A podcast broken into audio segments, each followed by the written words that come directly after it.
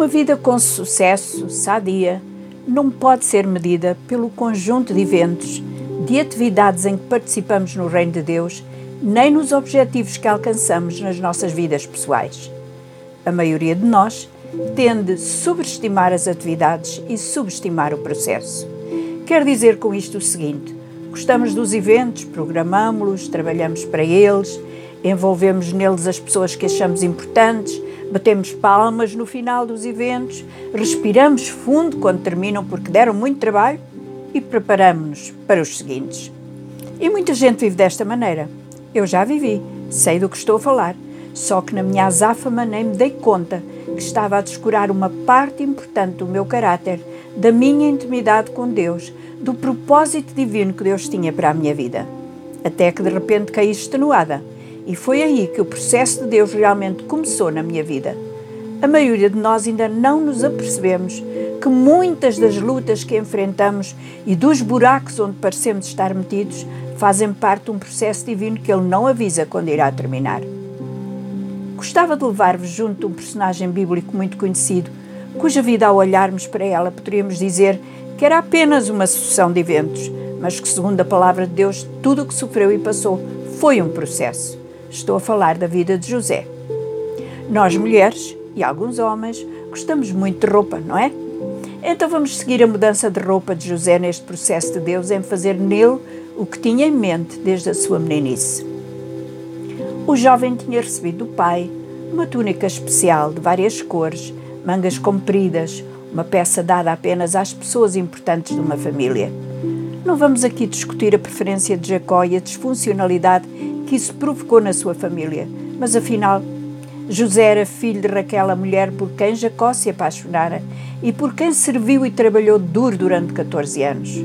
O nosso poeta Camões colocou as coisas muito bem ao dizer: mais servira se não fora para tão grande amor, tão longa a vida.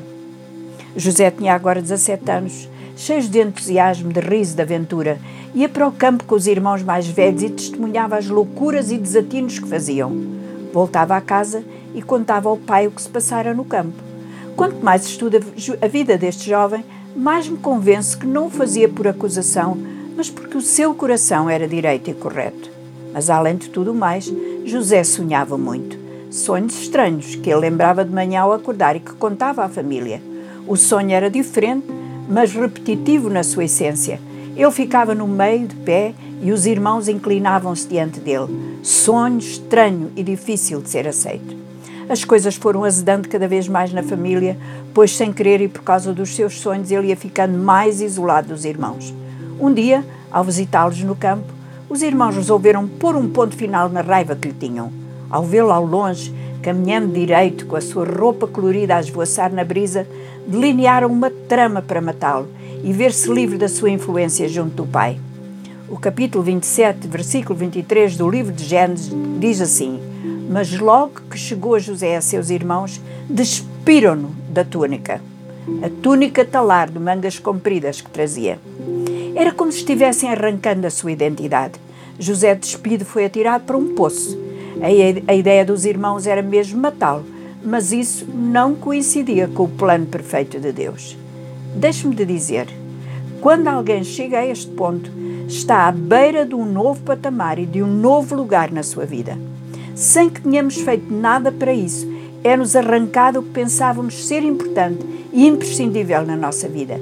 E é exatamente aqui que cometemos os erros. Não entendemos que quando não temos, quando nos sentimos nus, podemos fazer uma escolha, ou desistir do sonho, ou permitir que Deus processe em nós aquilo que Ele tem em mente. À medida que avançamos, vais reparar como a roupa de José determina aquilo que ele está a passar e como ele se posiciona em cada um dos acontecimentos. Senhor, neste momento eu oro por aqueles que me ouvem e que neste preciso momento se sentem despidos, roubados, invadidos naquilo que lhes é precioso e até necessário para a vida. Mostra a estes queridos amigos que tu cuidas de todas as mudanças em nossas vidas, por mais difíceis e inexplicáveis que sejam. Eu oro isto no nome de Jesus, o teu Filho amado. Na próxima quarta-feira, neste mesmo lugar, estarei aqui contigo para descobrirmos juntos o processo de Deus na vida de José. Deus te abençoe.